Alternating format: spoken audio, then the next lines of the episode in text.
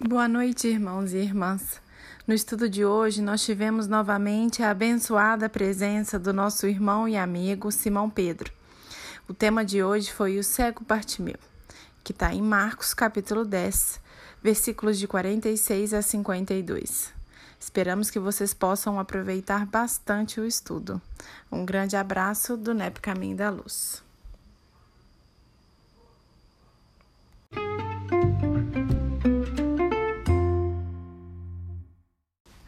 Mestre querido, estamos aqui de corações alegres, esperançosos, sempre, Senhor, na certeza da Sua presença, e rogando, Jesus, que possamos abrir a nossa mente, o nosso coração para receber verdadeiramente, para que o Seu Evangelho possa ecoar em nós. E que assim, Senhor, nós possamos iluminar os nossos passos com essas palavras, com estes ensinamentos que venhamos a cair menos, Senhor, e levantarmos com força e continuarmos a nossa jornada. Para, para isso, Senhor, estamos aqui dispostos a te compreender, a te entender, a penetrar na tua verdade verdadeira e assim, Senhor, fortalecermos para a nossa caminhada.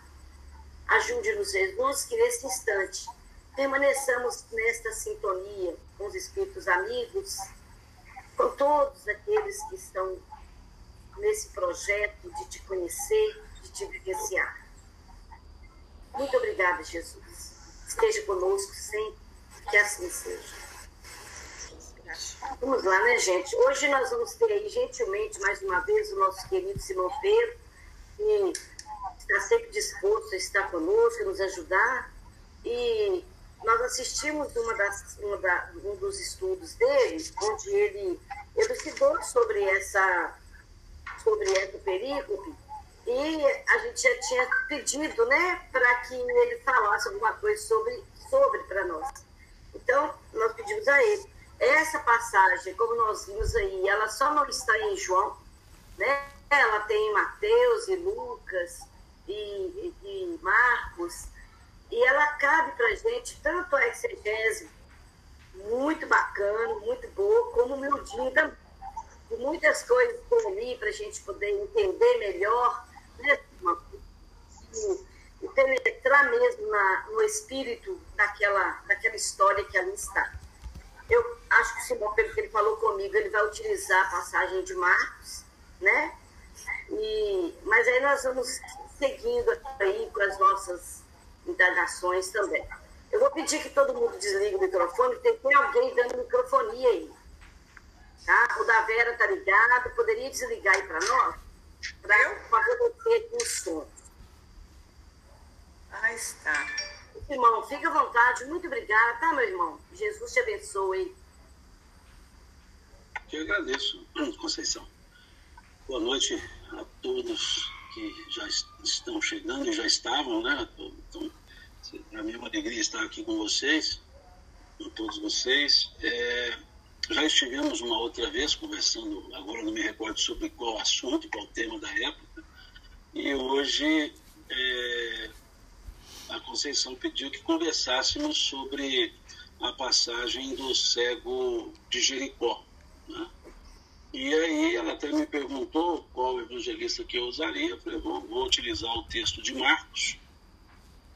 É, eu acho que ele tem um conteúdo mais próximo a uma análise, por assim dizer, é, exegética, porque ele traz alguns elementos um pouco diferentes é, mas não são contraditórias, nenhuma das, das três passagens, todas narram o mesmo fato, embora observados por ângulos diferentes, por cada um dos evangelistas. Eu estou usando a tradução que eu sempre gosto de usar, que é esse, essa tradução aqui, de 1975, que é a que eu não abro mão dela, é a de Almeida, edição de 1975, 31ª impressão é, da imprensa bíblica brasileira, que nem existe mais. E por que, que eu uso essa expressão? porque os textos dessa tradução, nessa, nessa edição, eles não foram, eles não foram atualizados para a linguagem coloquial. Então, para mim, com todo respeito a outros, para mim, essa é a tradução que eu teria com mais exatidão de termos, com os termos na linguagem culta mais próximo à linguagem grega. Então, por isso que eu não sou muito de usar as Bíblias de edições mais novas, por causa dessas atualizações de terminologia. Então, eu uso a de 75 e, para esse fim, né, e eu gosto muito de usar essa outra, que é uma edição de 1956, que são os dois textos que eu uso. Essa, desculpa, 1952 né, a edição, que eu gosto de usar, ainda é a linguagem pela ortografia antiga, então aqui tem PH e tem tudo isso, então eu uso essa e a de 75 para que a gente mantenha a linguagem culta das traduções. Não estou dizendo que as outras não sejam boas, não é isso. É uma questão de opção. Tá? Então eu tenho aqui em casa 52 Bíblias diferentes uma da outra. São 52 diferentes uma da outra. Editoras, edições, textos, matrizes linguísticas, mas eu opto por usar essa aqui, né? E essa coitada já está bem velhinha, né? o, meu, que o meu texto é todo rabiscado, então eu bagunço tudo aqui. Já levei para encadernação umas trocentas vezes, e não vou poder levar mais porque cada vez que vai para uma, uma, nova, uma nova encadernação, eles usam a guilhotina.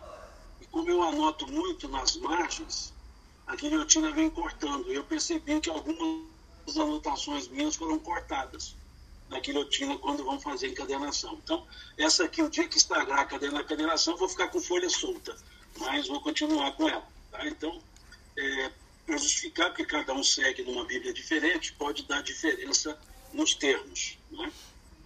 Já estou explicando qual que eu estou buscando. É, são poucas as pessoas que gostam de usar essas edições antigas. Né? Então, é, combina com meus cabelos brancos, né? as edições antigas. Então, é, uso essas. Né? Bom, é, vamos conversar versículo a versículo, e aí vocês fiquem à vontade para a hora que quiserem é, é, fazer as observações de vocês. Não precisa ficar esperando terminar todo o assunto aqui. A Conceição me passou aqui que seria das 7 às 20h30, então temos uma hora e meia aí que dá para a gente conversar tranquilamente, versículo por versículo, vocês trazerem os acréscimos que vocês acham necessários, né? então fiquem à vontade. Tá? Estamos literalmente em casa, né? então vamos nos sentirmos assim. É, a Conceição falou das, das outras duas, das, dos outros dois evangelistas. É, esse texto não tem contradição entre os evangelistas. Muitos até podem buscar, mas não tem. Né? A questão aqui é de foco, de visão. Né? Mateus vai trabalhar com dois, com dois cegos, como se fossem dois cegos. Podem ter sido dois, podem ter sido três, podem ter sido vários. Marcos resolveu apontar a história de um só.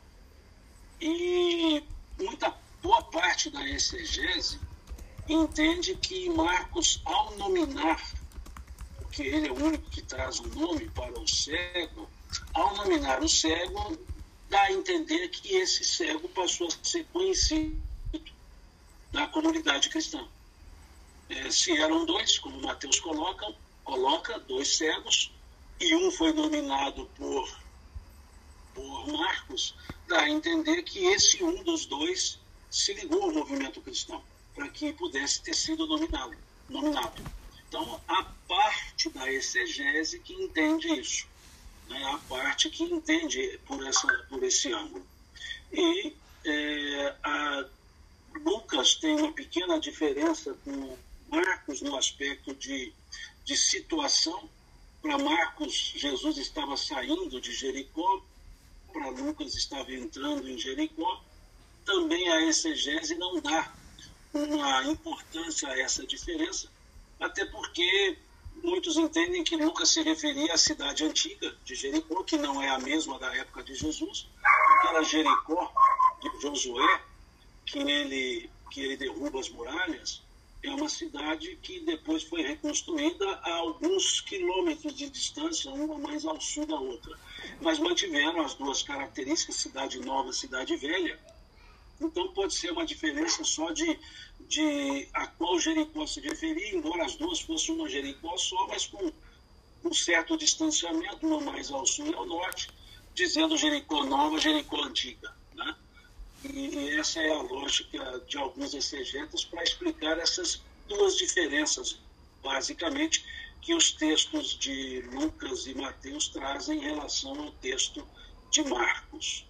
E o restante é questão de desenvolvimento. Né? O desenvolvimento no, fa no fato que Marcos, por isso optei pela linguagem de Marcos, que Marcos traz um desenvolvimento um pouco mais cheio, mais recheado de situações não observadas, de atitudes, de fatos não observados, tanto no Evangelho de Mateus como no Evangelho de Lucas. Mas isso é só o texto em si, já não é aspecto de diferenças, são apenas angulações, aprofundamentos, cenas que Marcos traz que os outros dois não trouxeram. Então, por isso, optei pelo texto de Marcos, que é o texto que eu acho melhor estudar por ele. Né? Bom, e aqui vem ah, o versículo 46 do capítulo 10, que é onde começa essa passagem, é do versículo 46 ao versículo 52, e aqui relata, relata então, é, Marcos o seguinte: Depois foram para Jericó, e saindo ele de Jericó com seus discípulos e uma grande multidão, Bartimeu, o cego, filho de Timeu, estava assentado junto do caminho mendigando. A palavra Bartimeu, segundo a exegese, ela pode ser de fato o filho de Timeu, Timeu pessoa. Mas a palavra Timeu, ela vem de Tiamai ou Timaios, que significa impureza. Então, aqui a exegese, alguns trabalham como se fosse Timeu o pai ou Timeu a impureza. De, de toda forma, seria filho, Bar, filho de Timeu, filho de Timeu o pai, ou filho de Timeu a expressão filho da impureza, por ter nascido cego. Então, a exegese trabalha com as duas possibilidades. Não se fecha a questão nisso. Em maioria, entende-se Timeu como o nome do pai mas há aqueles que entendem que Timeu seria o, o, o Tiamai, que significa impureza, e Bartimeu seria o filho da impureza. Mas a grande maioria trabalha Timeu como sendo uma pessoa. Nada além disso se sabe. Quem foi Timeu? Existem lendas e mais lendas. Lendas que se contrapõem, inclusive. Então não se tem informação nenhuma de quem teria sido Timeu pai, de quem teria sido Bartimeu o cego. Simplesmente ali já se começa. Não se pode dizer que foi cego de nascença ou que foi cego de, no percurso da, da encarnação. Também o texto não traz, nenhum dos textos. Então aqui não se pode conjecturar. Alguns dizem ser cego de nascença pela ideia de ser filho da impureza. Outros entendem que ser filho de Timeu não traria a condição de dizer que seria cego de nascença. Então vejam que quando se vai para o aspecto da exegese, nós temos mais interrogações do que soluções. Esse é um, um dos, das dificuldades da exegese, que ela cria suposições. E aí é onde, Conceição disse, a exegese ou a, ou a análise miudinho, a, a análise de que nós chamamos semântica, né? o Evangelho Miudinho é uma análise semântica, é, dentro da, da ideia da hermenêutica semântica, ela permite dilações filosóficas sem comprometimento do texto. E é esse, talvez essa seja a grande riqueza da, da interpretação semântica contextualizada do que, do que uma exegese, te, por assim dizer, é, de teologia. Então, permite que a gente possa fazer alguns, algumas observações. E para o ponto de vista da, da análise semântica, da, da análise filosófico-semântica, sair de Jericó e entrar em Jericó teria diferença. Quando se busca a simbologia, quando se busca a cidade de Jericó como um símbolo. Porque Jericó era a cidade onde tinha uma parte da sede administrativa de Roma. E era uma cidade comercial, uma cidade onde existiam as casas de câmbio. Tanto que na parábola do samaritano é colocada Jericó como antítese de Jerusalém, que é a capital do Espírito, que é onde estava o templo, que é onde se localiza o Monte Sião, né, que é onde tem todo o movimento dos salmos, né, da, da, da saudade de Sião. Né? Então, ali na passagem do samaritano, percebe os aspectos contrapostos: espírito e matéria, espírito em Jerusalém, matéria em Jericó. E a diferença de posicionamento físico entre elas, utilizadas como utilizada como diferença de elevação espiritual, já que Jericó geograficamente fica em nível de altitude menor do que Jerusalém. Jericó fica abaixo do nível do mar, Jerusalém acima do nível do mar. Então, por esses símbolos Jericó simbolizando a cidade da matéria, a materialidade, está saindo de Jericó, o cego está sentado na saída de Jericó, simboliza o momento da saída dos valores materiais, simboliza o momento em que já está se buscando, está se buscando a saída, a prevalência, sair da prevalência de valores materiais. Por isso que no aspecto filosófico faz diferença em Lucas dizer entrando e em Marcos dizer saindo. Se trouxermos para Jericó a simbologia que ela carrega e que é a simbologia dos valores materiais.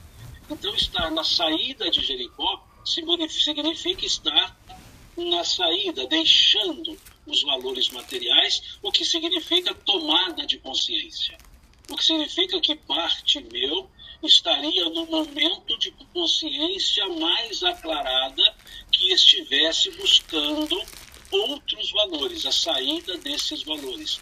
As questões que Bartimeu ali buscava já não seriam somente as questões do corpo material, a questão da cegueira, teria algo além.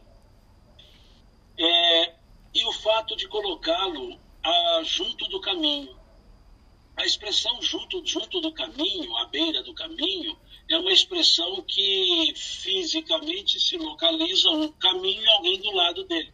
Simbolicamente significa alguém que estava, de certa forma, alijado, estava, de certa forma, alheio a questões. Estava no limiar da espiritualidade, mas alheio ainda, porque não estava no caminho, como se vê no fechamento da passagem. O primeiro versículo indica Jericó à margem, junto do caminho, e, a, e, o final da passagem diz que ele segue a Jesus pelo caminho, mostrando que entre estar à margem, ou entre o início e o fim, houve uma mudança de conduta, houve uma mudança de postura, uma mudança de alguém que estava as, as, a prestes a, a entender valores maiores mas estava à margem do caminho. Para alguém que, conhecendo os valores maiores, passou a seguir pelo caminho. Alguém que de junto do caminho foi para dentro do caminho, foi caminhar pelo caminho.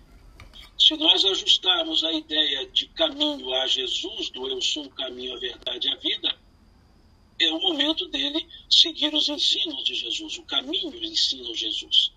Então vejamos que a passagem ela tem muito mais aspectos semânticos filosóficos do que exegéticos, do que buscas de explicações historiográficas, geográficas, é, traz essa matriz interpretativa.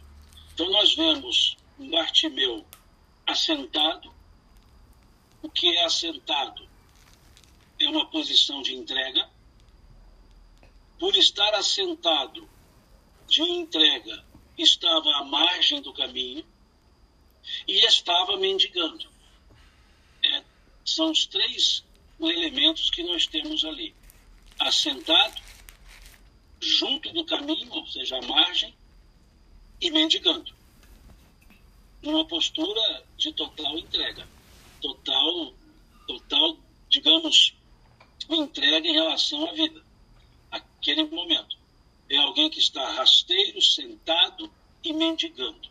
Como que um estado menor, um estado de de, de sentimento muito afetadamente menor.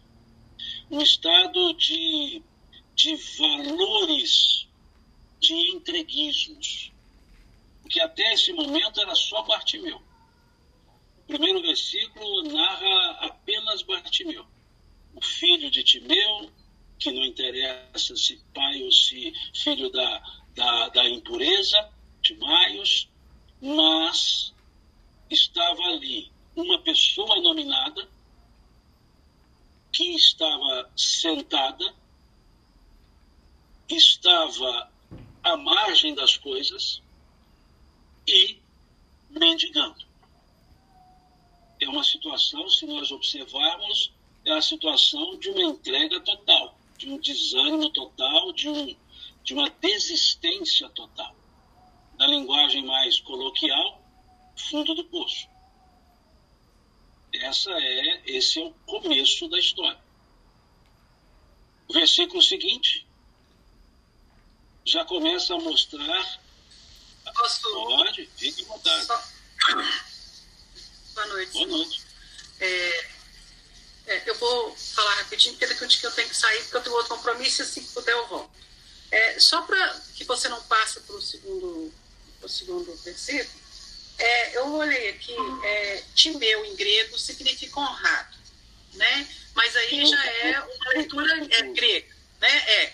Em hebraico é, é impuro, certo? E essa, é, esse, essa impureza né, que você colocou, você colocou como se essa impureza fosse por conta da questão da visão, a cegueira. Eu, eu, né? eu não, a exegese coloca. É, é, é. Tá, é, a, interpretação que você trouxe Parte da exegese, parte dela. É. Eu, particularmente, assim, entendo filho do primeiro mesmo, pessoa. É, pois é, mas essa impureza, né, filho de Timeu, né, essa impureza pode não ser uma característica daquele indivíduo, Bartimeu, né, que é, não por conta da, da cegueira provocada pela sua falta de visão, mas pela falta de visão é, pessoal. Você está entendendo o que, eu estou tentando aí tá colocar? Tá é, aí a impureza. É, aí você sai do campo exegético e vai para o campo filosófico semântico. Porque para a exegese, não. A impureza vinha de Êxodo, do capítulo 20. Puno, a iniquidade dos pais nos filhos. E você tem que lembrar que quem está escrevendo é um judeu. E ele está ah. escrevendo com a, a, a epistemologia dele. Então, concordo com a sua posição quando nós caímos, então, para a interpretação filosófico-semântica. Entendeu? Aí sim, por isso que eu disse no início, que é muito mais interessante trabalharmos com a interpretação filosófico-semântica do que a exegese fria. Né? Ah, ok. Aí, entendeu? Então, você, tem, você está com, com, com a interpretação das questões pessoais, existenciais, corretíssimo, perfeito. A impureza de si mesmo, não, nós veremos aqui a, a, simbologia da cegueira, que não seria para uma interpretação filosófica semântica, eh, seria busca de discernimento, né, quando pede que eu veja, que eu interpretar e, e discernir as coisas, mas aí eu para esse campo filosófico semântico. Por isso que eu preferi deixar a exegese fazendo só o introito de olha, pela excelência, a impureza seria advinda, por isso seria de nascença, né? por causa da ideia de é, é. É, eu até cheguei nesse limpo, mesmo porque é, coloca que ele passou a seguir o caminho Né? Então, aí, é, então, se ele seguiu o caminho, ele tirou essa venda, não essa venda do, do, é, é, do olhar, mas a venda interior de Sim. dar o valor àquilo que realmente importa. Né? Então, Perfeitamente. É, tá. então, Perfeitamente. É justamente isso. É, é justamente essa lógica que eu, eu, eu, eu trabalho na questão. Eu, não, eu prefiro não lidar com a exegese no sentido frio. Porque ele estava cego? Estava. Fisicamente? Fisicamente. Ele foi curado fisicamente? Foi curado fisicamente. Agora, quais símbolos nós podemos tirar da cegueira? Né? É, quais símbolos nós podemos tirar da visão aberta? Quais símbolos nós podemos tirar do seguir pelo caminho? Aí são as simbologias. Que o evangelho miudinho permite que a gente caminhe. Né? Que eu acho muito mais interessante do que pura e simplesmente a passagem. Até porque, dentro de uma, de uma epistemologia da, das falas de Jesus, tudo que Jesus fazia era propositadamente feito. Jesus nunca agia por improviso. Tudo era adredemente organizado. Então, as passagens físicas que ocorreram eram para ensinamentos. E ali delas se permite tirar as simbologias. Não simbologia dos símbolos específicos da época, mas a simbologia para extração de cunhos morais. E isso Jesus sempre permitia quando ele praticava os atos físicos. Todos os atos deles você pode trabalhar com simbologia como trabalha numa parábola. É como se os atos deles fossem feitos de tal forma que poderia ser trazido para o campo didático de uma parábola, de um ensino. E aí é que vem as precisões, por isso vocês vão perceber Marcos. Isso nós não tiraríamos nunca em Lucas. Nunca tiraríamos isso em Mateus, do texto porque eles não têm a, a, a quantidade de símbolos quando narraram. Fizeram uma narrativa que a gente chama narrativa masculina, porque a narrativa de Marcos é uma narrativa feminina, ou seja, narrativa de detalhes. E a narrativa de Mateus e Lucas é, é narrativa de objeto. Então ela é uma narrativa objetiva. É um homem narrando um fato, ou seja, você não tira nada além do fato. Mulher narrando um fato, você tira muita coisa além do fato. Então é essa a ideia que está aqui. Né? Por isso que eu opto pelo evangelista Marcos. Essas riquezas de detalhes. E os detalhes colocados não são só para ilustrar uma cena. Né? Nós veremos, essa é própria sua ideia. Que o elemento cego é o elemento que nós vamos, agora no versículo seguinte, nós vamos perceber esse aspecto. Do que seria o que, que Bartimeu faz. O entreguismo até ele saber de Jesus. Vejam como é que vem o segundo versículo. E aí é que vem as, os detalhes das traduções. E ouvindo que era Jesus de Nazaré. Não era ouvindo o barulho, como alguns colocam, outros evangelistas. Vejamos que ouvir a Jesus é diferente de ouvir o barulho das pessoas e perguntar aqui o que está acontecendo. Ele já ouviu. E o que, que é ouvir aqui? Ele era cego. Ele não usou, ele, ele, ele, não se, ele não se limitou à falta do sentido. Ele utilizou o sentido que ele tinha. E um sentido que foi usado é para ouvir. Ouvir, a gente ouve barulho, a gente não ouve pessoa como se visse. E aqui, ouvindo que era Jesus de Nazaré, é como se dissesse, vendo que era Jesus de Nazaré. Porque senão, ouvindo, que se tratava de Jesus de Nazaré. Mas aqui vejamos a precisão do texto. Ouvindo que era Jesus de Nazaré. Era Jesus de Nazaré. É, eu, é onde eu coloco as traduções para a linguagem culta.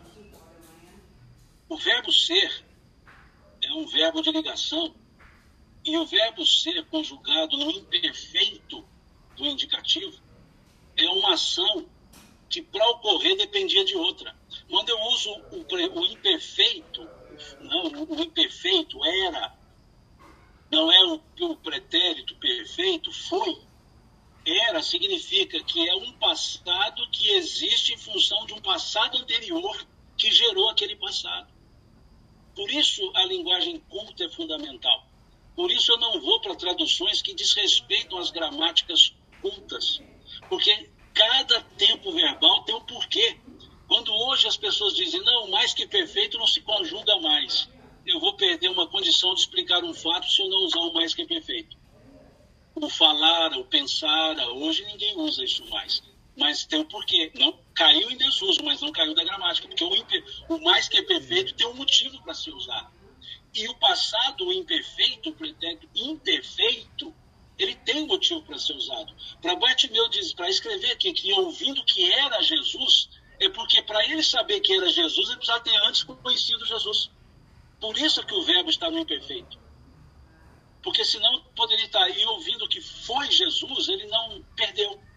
Agora era não, quer dizer que é algo que acontece em função de algo anterior.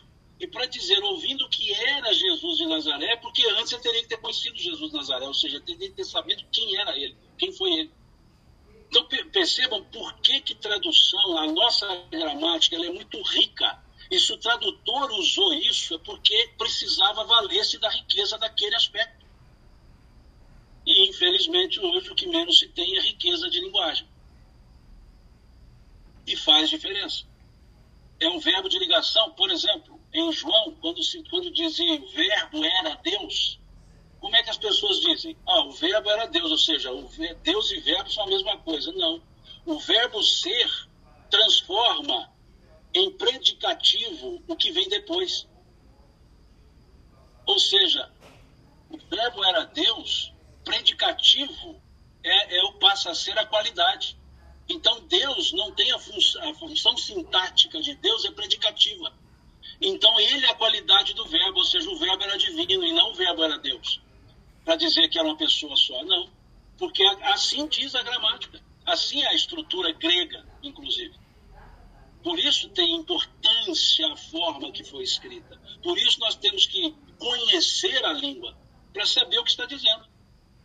E saber para saber o que escrever. Então veja, e, e ouvindo que era Jesus de Nazaré, e veja o verbo seguinte: começou a clamar. Não é começava. Porque esse começou é ponto de partida. Até então ele não clamava. A partir dali ele começou a clamar. E já no, quando se referiu a Jesus, foi era, não foi foi. Então vejam as diferenças, a importância de, de conhecer a estrutura da língua, para entender por que, que se escreveu assim.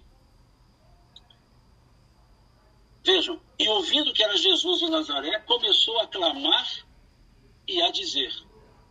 Não é só clamar. O que é o verbo clamar? Externar sentimentos, sofrimentos. Externar dor. Clamor. Mas ele clamava e dizia, ou seja, não tinha reclamação, não tinha só lamento. Havia um direcionamento no seu clamor. Por isso, clamar e dizer. Começou a clamar e a dizer.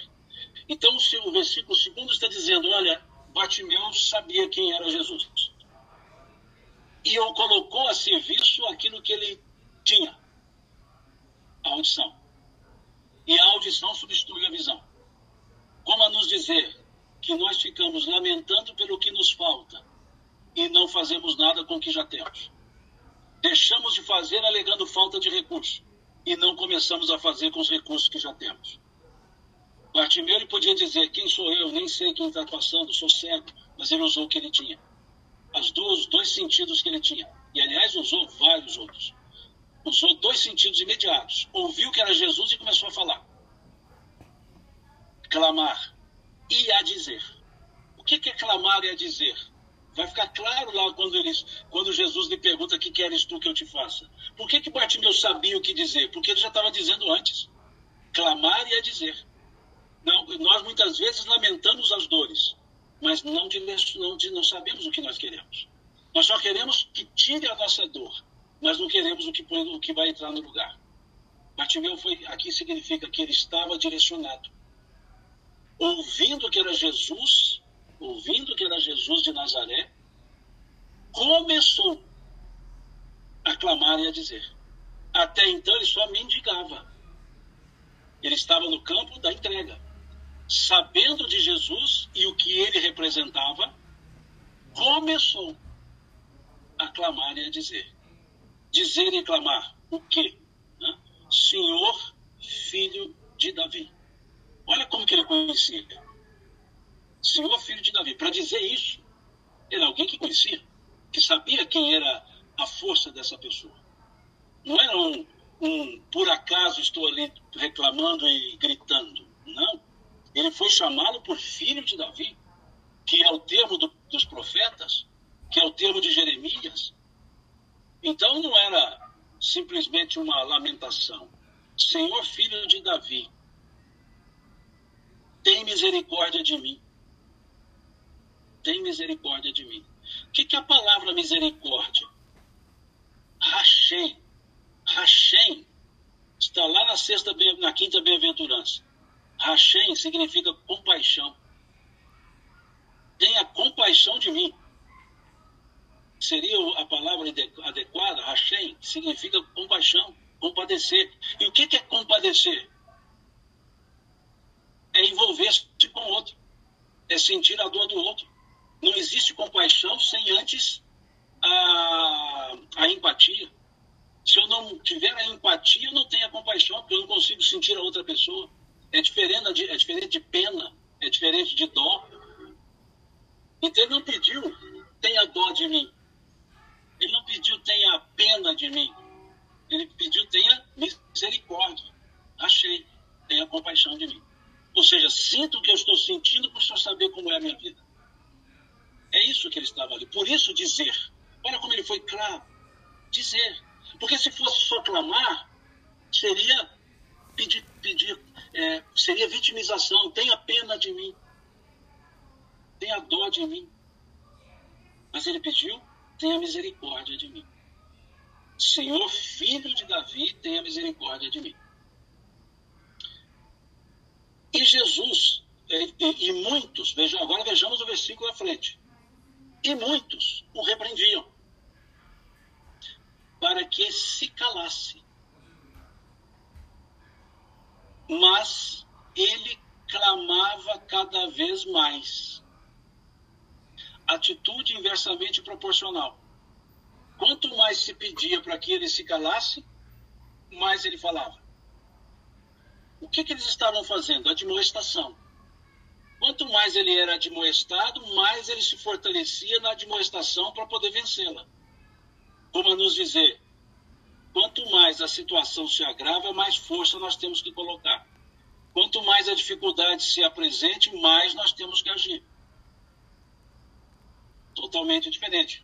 Né? Até, deixa eu até pegar um negócio aqui, não estava no, no, no, no, programa, não, mas uma é, que eu acabei postando na minha página, eu me lembrei desse negócio. É, vejamos aqui uma fala de Dona Joana de Anjos, lá no livro No Rumo da Felicidade não desistir, mesmo quando as circunstâncias e as pessoas parecem conspirar contra os objetivos elevados, é a característica de todo aquele que alcançará o êxito. Olha essa frase, dona Joana. Peguemos essa frase e coloquemos aqui no versículo 48. E muitos o repreendiam para que ele se calasse, mas ele clamava cada vez mais: Filho de Davi, tem misericórdia de mim. O que, que fala a dona Joana? Não desistir, mesmo quando as circunstâncias e as pessoas parecem conspirar contra os objetivos elevados, é a característica de todo aquele que alcançará êxito. Bartimeu alcançou êxito aqui. O final da passagem é o êxito dele. E ele alcançou o êxito pelo quê? Não desistência. Porque pediram para ele, cale-se. E ele virou, gritou mais alto. E repetiu, tem misericórdia de mim, ou seja, vou continuar dizendo qual é o meu objetivo.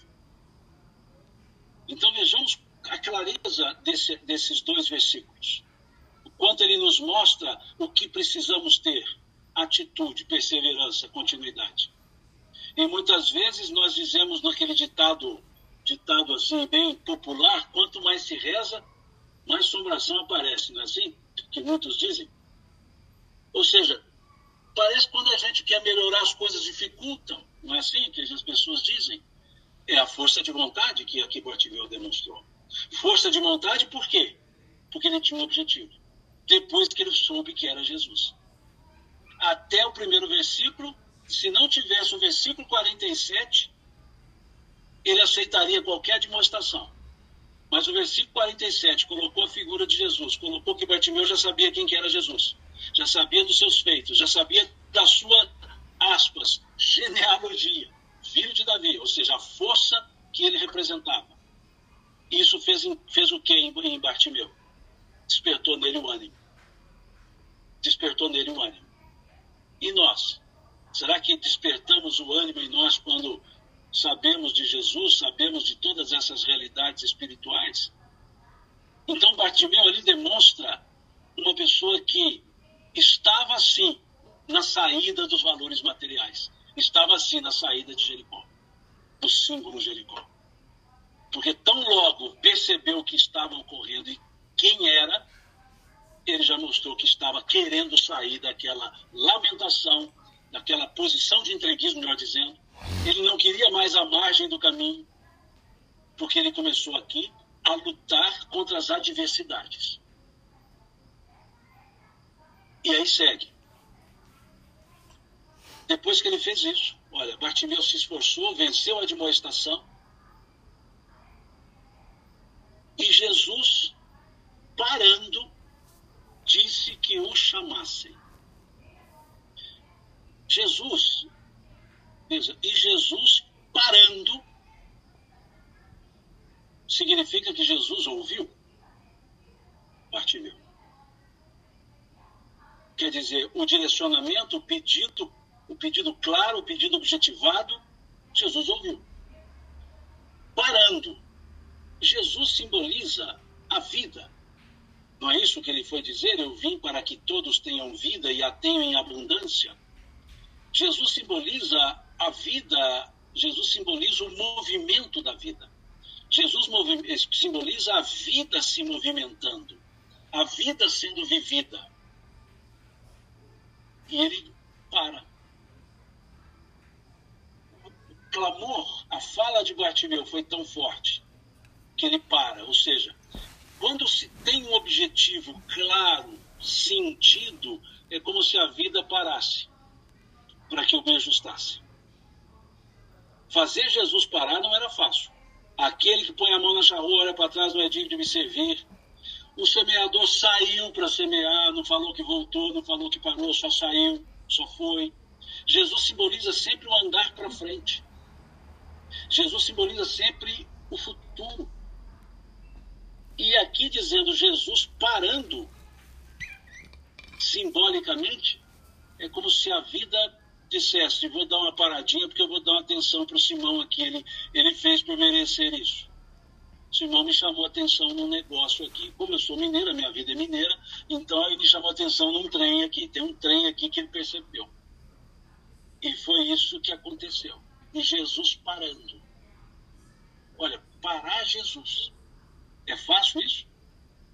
Aquele que simboliza só o movimento da vida, que simboliza a vida caminhando para o futuro. Então veja a força do verbo. Olha o detalhe que o Evangelho. Por isso eu disse, Marcos traz mais elementos. E Jesus parando disse que o chamassem. Olha que interessante. Jesus não foi até Bartimeu, ele só parou. A vida não vem até nós, ela só para para ser vivida. A vida não vem. Então veja que Jesus parando pediu que o chamassem. O que é pedir para chamar? Mandar recado, não é isso? Jesus mandou um recado para o Bartimeu. Por favor, vai lá e chame Bartimeu. É um recado. A vida nos manda recado. Nós precisamos interpretar os recados.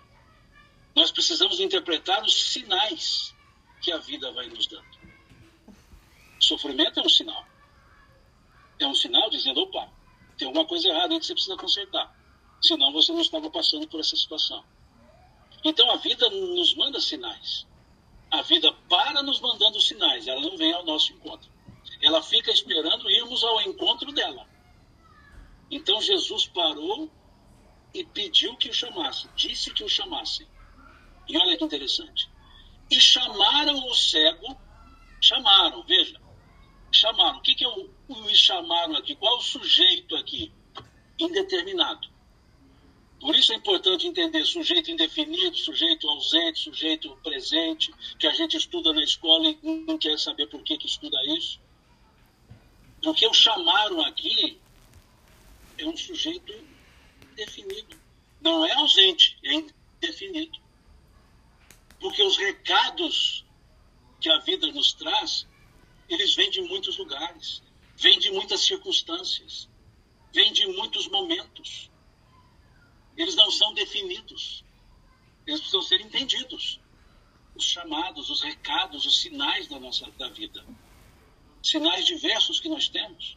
E, pedir, e eles, vejam, e eles, e eles chamaram o cego, dizendo-lhe: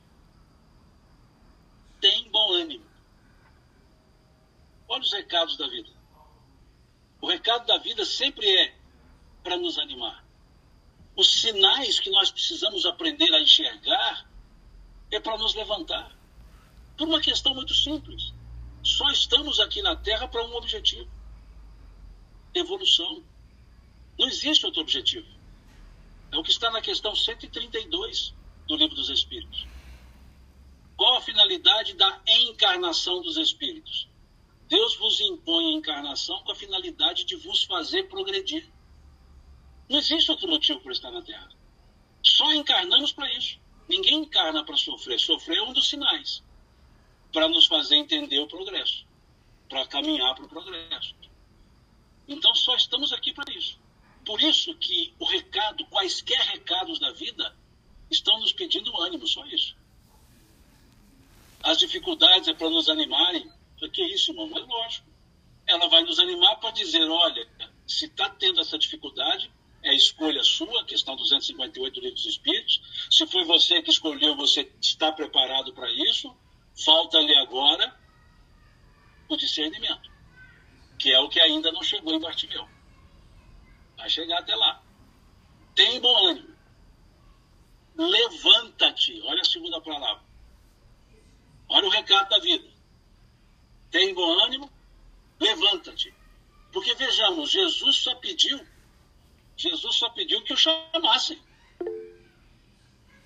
Veja, e pediu que o chamassem. E, e veja, e chamaram o cego dizendo: tem bom ânimo, levanta-te. Olha como é que vem o recado, tão completo. Olha como o sinal vem tão completo e a gente não interpreta o sinal. Gente muitas vezes acha que o sinal é destrutivo e ele é sempre de alerta. Tem bom ânimo, levanta-te, que ele te chama. Olha a frase. Olha que perfeição essa, essa construção. Jesus para, ouve Bartimeu, para, pede para chamá-lo, não vai até Bartimeu, a vida não vem até nós nunca. Com todo respeito, gosto muito do ritmo, do, do, da alegria, do Zeca Pagodinho, mas com todo respeito a isso, deixa a vida me levar, a vida leva eu, não funciona. O que funcionaria se ele tivesse cantado assim: Vida, deixe-me levá-la. Vida, levo-a eu. Porque nós é que vamos levar a vida. E não a vida nos levar. O máximo que ela faz é nos esperar mas não vem ao nosso encontro. Nem ao encontro e nem de encontro. A vida está lá, está quieta. E nós vamos construindo. Aí já vem a, a ideia de Gonzaguinha.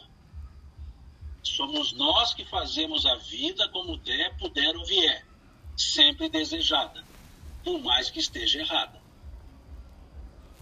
Tem de bom ânimo. Sempre desejada, tem de bom ânimo. Levanta-te, ele te chama. Em outras palavras, saia do comodismo. E para levantar tem que ter esforço. Ele fez esforço com sentido audição, fez esforço com sentido fala, fez esforço com o sentido motor. Teve que se levantar. O movimento. Veja que faltava um sentido, a visão. Os outros estavam ali, ou seja, nós temos defeitos.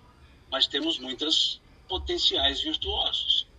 Basta que queiramos colocá-los a serviço. E ele foi colocando. O que ele tinha, ele colocou. Veja, levanta-te, que ele te chama. Olha que aclarar é isso. Ele te chama. É como se eu olhasse para a vida e entendesse: a vida está aberta para mim. Eu que não percebi até hoje que eu construo. Eu não sou dela, ela é minha. Eu não sou da vida, a vida que é minha.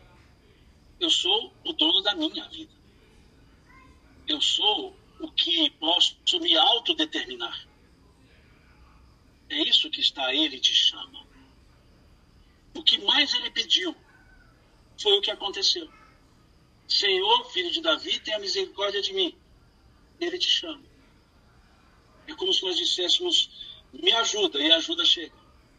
Só que eu preciso interpretar o sinal dessa ajuda, para perceber que é ajuda. Deus me dá paciência. Ele não vai dar. Ele vai me dar as oportunidades para exercitar a paciência. É uma ajuda? Lógico que é. Porque aí eu vou conquistar a paciência. Deus me dá calma.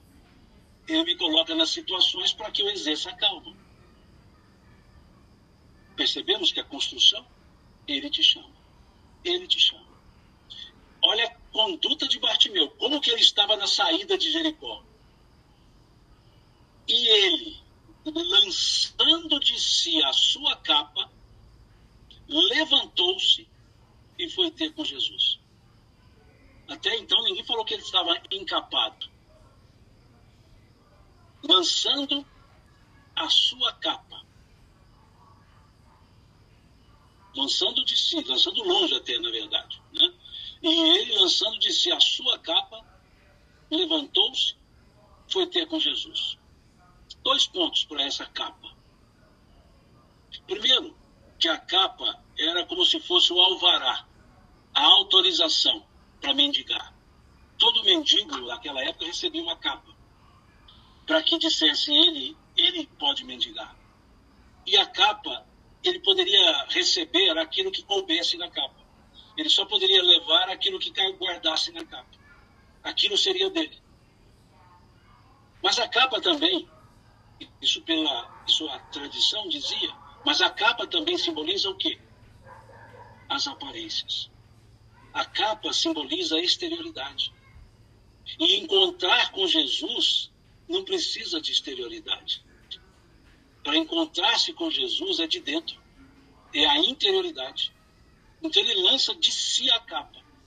O nosso encontro com a vida é um encontro de consciência. Não é mais exterioridade. Não são aparências. Não é o que os outros falam de mim, é o que eu falo de mim mesmo. Isso é análise de consciência. É o entrar no quarto lá do capítulo 6 do Evangelho de Mateus. A consciência. É a lei de Deus na questão 621, onde está escrito a lei de Deus na consciência. Isso é tirar a capa. Vejamos que a percepção do, do evangelista, reconhecê-lo como mendigo, porque tinha capa, mas naquele momento, olha, ele joga, lança de si a capa, ou seja, não sou mais mendigo. A partir desse momento, não. A partir desse momento, não, não sou mais o sentado à beira do caminho. A partir desse momento, eu já sei que dali eu não volto mesmo. Dali eu não serei o mesmo. Não preciso mais da mendicância. Mas, ao mesmo tempo, simboliza: eu preciso estar com ele. Eu, interno. Eu, minha consciência é Jesus me enxergando o que eu sou e não o que eu apresento ser. Lançando de si a capa, a sua capa. Veja o pronome possessivo. Sua capa. Cada um tem a sua. Cada um tem a sua história, cada um tem a sua, a sua, a sua imagem, cada um tem o seu momento, cada um tem a sua consciência. Então ali lançou a sua capa. Lançou de si, de si. Veja, de si tirando dele. Como se dissesse, estou dando o que eu posso de mim agora. O que, que eu posso, o que eu mais posso dar de mim, o que eu sou. Como escreveu Khalil Gibran, vós pouco dais quando dais de vossas posses, quando derdes de vós mesmos, é que realmente dareis. Como vemos Marcos retratando aqui a fala de Jesus, dai antes esmola daquilo que tiverdes. Dai antes daquilo que tiverdes. E Emmanuel, no capítulo 60 do livro Fonte Viva, ele foi dizer: dar o que tem é diferente de dar o que detém. Alguém colocou aqui, rapidamente eu vi, é, se essa a, a, resposta de Jesus, ou ele te chama, seria o mesmo que não dar a esmola. Sim, Jesus estava dando o que ele tinha, o que Jesus tinha. A esmola seria o que Jesus detinha, posses, que fosse uma pequena moeda. O que, que eu detenho, o que não volta comigo? É o que fica quando eu volto. E o que eu tenho é o que volta comigo. Então lançou de si, ele tirou aquilo para ficar o que ele tinha. Merecimento, sim, a demonstração de merecimento aqui está desde o versículo 27, 47, desculpa. O merecimento está aqui desde o versículo 47, quando ele colocou a serviço da, da, da, ouvido, quando ele mostrou que conhecia, quando ele venceu as admoestações para que ele se calasse, quando ele gritou mais alto. Merecimento está aqui. Fez por merecer, sim todos, não, não disse o Cristo, todo aquele que bate, abrir-se-á, quem procura, né, aquele que procura achará. Não foi a forma, inclusive a, a maneira culta da, da tradução? Buscai e encontrareis. Veja, buscai, imperativo afirmativo. Buscai, é imperativo afirmativo. Achareis, futuro do presente. O que, que é imperativo afirmativo? Obrigatoriedade. Por isso é imperativo. É uma ordem ou um pedido veemente. Observa, observemos as nossas preces. Todas elas são no, no, no imperativo. Pão nosso de cada dia, dai-nos hoje. Ou seja, estou pedindo com força para Deus. Estou usando imperativo afirmativo. Então, veja, buscai. Então, por isso é o merecimento. Buscai e encontrareis. Batei, veja. Batei, imperativo afirmativo. E abrir-se usar. Pedi, imperativo afirmativo. E obtereis. Em outras palavras, faça com veemência que a consequência acontece. O que, que é isso? Merecimento. Pois não, Conceição?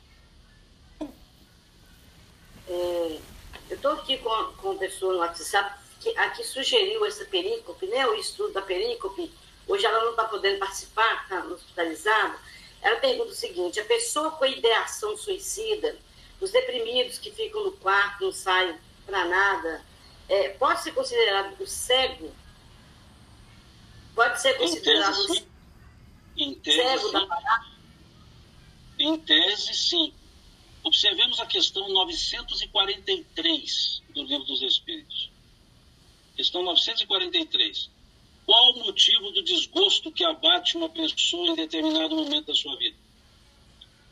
Ociosidade, saciedade, falta de fé. O que é isso? Cegueira para a vida? Vejamos essa questão 943. Deixa eu até pegar o livro dos Espíritos aqui que fica mais fácil. Vejamos o que diz essa questão 943.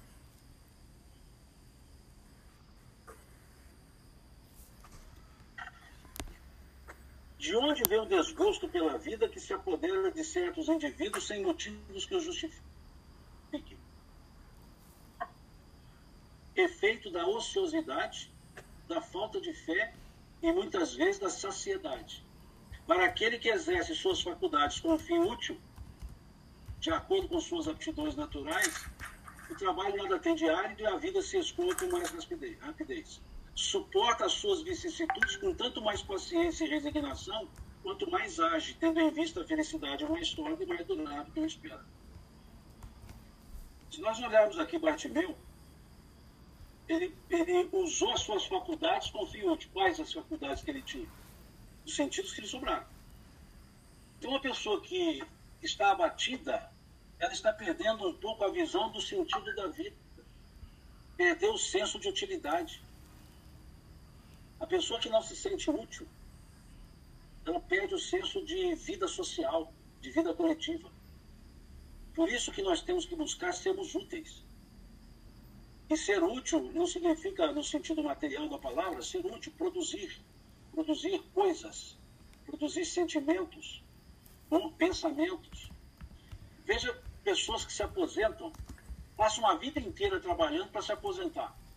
Já fica assim, não, quando eu me aposentar, eu vou me descansar. Se aposenta. Para de trabalhar. Descansa. Com seis meses está em depressão. Com seis meses já não sabe, já, já quer alguma coisa para fazer. Porque é esse senso de utilidade, não é pelo ganho só, é a utilidade. Então, sim, há uma cegueira, uma cegueira em relação ao que é viver. Que a vida é mais do que uma encarnação, que a vida não começa no berço, não termina no túmulo. Veja, uma cegueira no sentido de não interpretar o valor da vida, não perceber o valor da vida. É, é, esse aspecto, por símbolo, por analogia, podemos dizer, uma cegueira, que Bartimeu a tinha até entender que era Jesus. E ao entender que era Jesus, ele entendeu o valor da vida. E ele buscou o quê? Então, vamos chegar lá agora. Ele buscou o quê? A não mais cegueira. Mas para isso ele teve que fazer o quê? Levantar-se, gritar, vencer os que queriam diminuí-lo, ter bom ânimo, levantar, tirar as aparências e caminhar até Jesus ainda. E não chegamos nessa parte. Então, se nós estamos numa situação com ideias suicidas, isso vem de onde? De um desgosto. É uma parábola de, é uma parábola de umas 10 encarnações aí, né, Simão? Por aí, por aí, por aí. É um desgosto. Um desgosto que vem por perder o sentido da vida. E qual o sentido da vida? Vivê-la. O grande sentido da vida é vivê-la. Por quê? Porque a imortalidade é a realidade. Então, por mais que eu queira fugir, eu não fujo. Eu continuo vivo. Então, qual é o grande sentido da vida? Viver. Puro e simples. Porque mesmo que eu não queira viver, eu viverei. Porque eu sou imortal.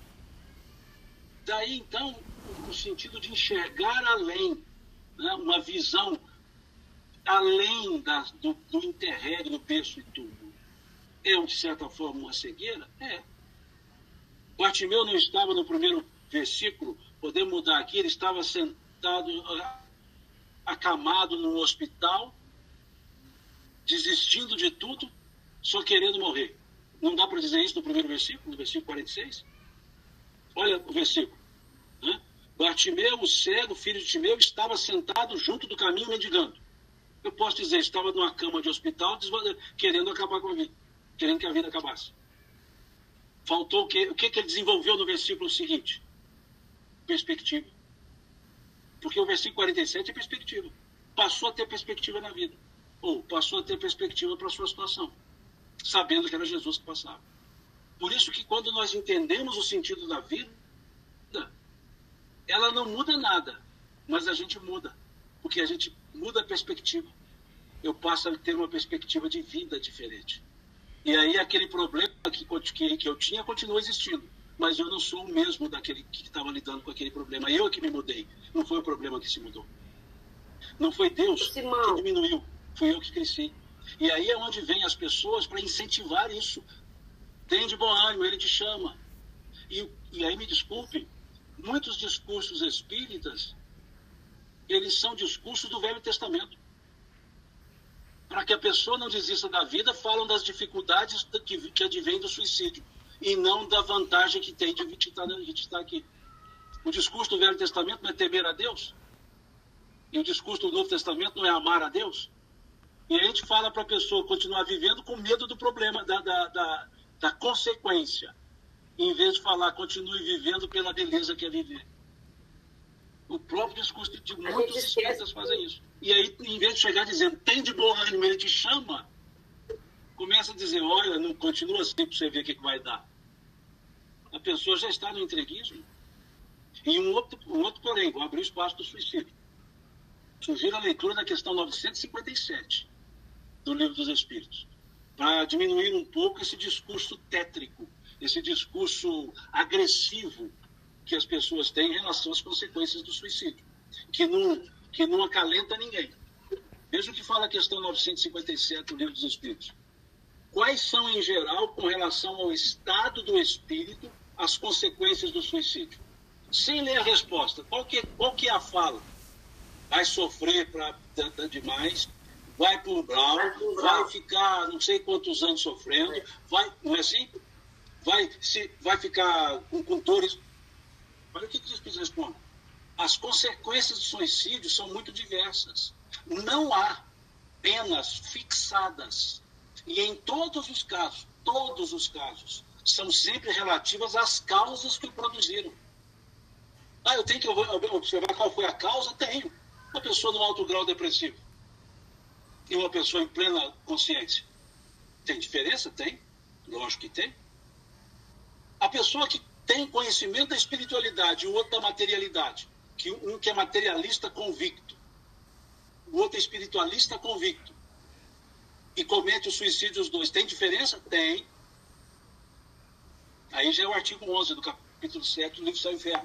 Olha o que eles chegam. Agora o que eles dizem? Há, porém, uma consequência a qual o suicida nunca pode escapar: o desapontamento. Ou seja, vai se ver vivo. Desapontou-se. E segue. Ademais, a sorte não é a mesma para todos, depende das circunstâncias. Alguns espiam sua falta imediatamente, outros em, em novas existências. Então, veja, a gente tem um hábito de reduzir as explicações em respostas. Quando a gente tem que dizer assim, olha, pode ser por isso, mas pode ser por vários outros motivos também.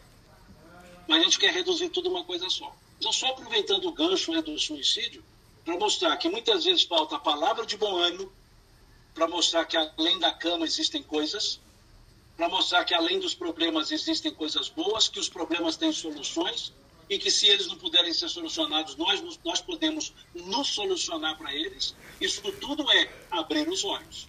Isso tudo é ver na fala de Jesus, no simbolismo. Então, esse discurso do bom ânimo é que muitas vezes nos falta. Nos falta mesmo. A gente está passando uma dificuldade, já vem aquele discurso, é porque você errou muito na encarnação passada. Tu está certo, não precisa me contar isso, não. Só me conta como é que eu faço para sair. Eu estou querendo é ânimo. Já estou carregando peso. O que, que Jesus disse para aquela mulher lá do capítulo 8 de João, pega em, em, em ato de adultério? Ele disse assim, bem feito? Ele disse, está vendo? Você fez merecer. Ele disse o quê? Vai não peques mais. Ou seja, meu filho, vamos olhar para frente. Esquece o para trás, vamos para frente. Então falta esse discurso para aquele que está acamado sem perspectiva de vida. O que, que ele está buscando no hospital? Saúde física, que está faltando também a saúde espiritual. Então o que, que nós temos que levar? Ânimo de vida. Mostrar por que é vantajoso ficar aqui na Terra. E olha, o que não falta na doutrina espírita é, é indicar as vantagens de estar aqui na Terra e não as desvantagens do ato suicida, mas as vantagens de continuar aqui. Então, esse é o discurso maior, esse é o ver aqui que Jesus falou para Bartimeu.